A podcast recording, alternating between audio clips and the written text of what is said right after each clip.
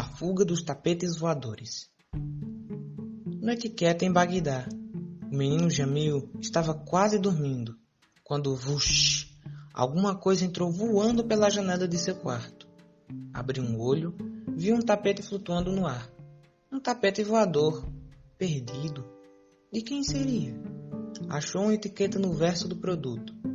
Legítimo tapete voador fabricado pelo mestre Abu Zalma. Mil e um tapetes, Mercado Central, Bagdá. Jamil escreveu rapidinho um bilhete para Abu Zalma. Prendeu-o no tapete com um alfinete e despachou o extraviado de volta. Já para casa, seu fujão. O tapete pousou aos pés do mestre tapeceiro. Abu Zalma leu o bilhete e alegrou-se.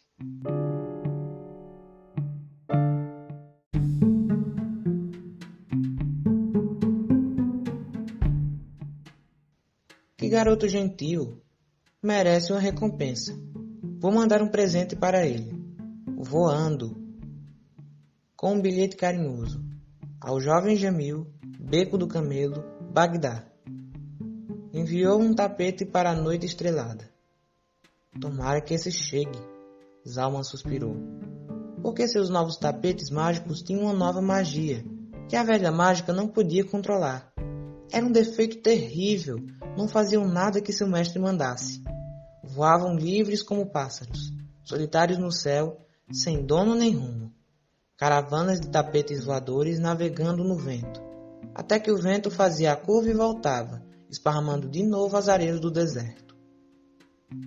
Noite quente, sem vento. A menina Samira estava quase dormindo, quando vush, alguma coisa ventou dentro do quarto. Ela abriu um olho. Um tapete voador. De quem será? Luiz Roberto Guedes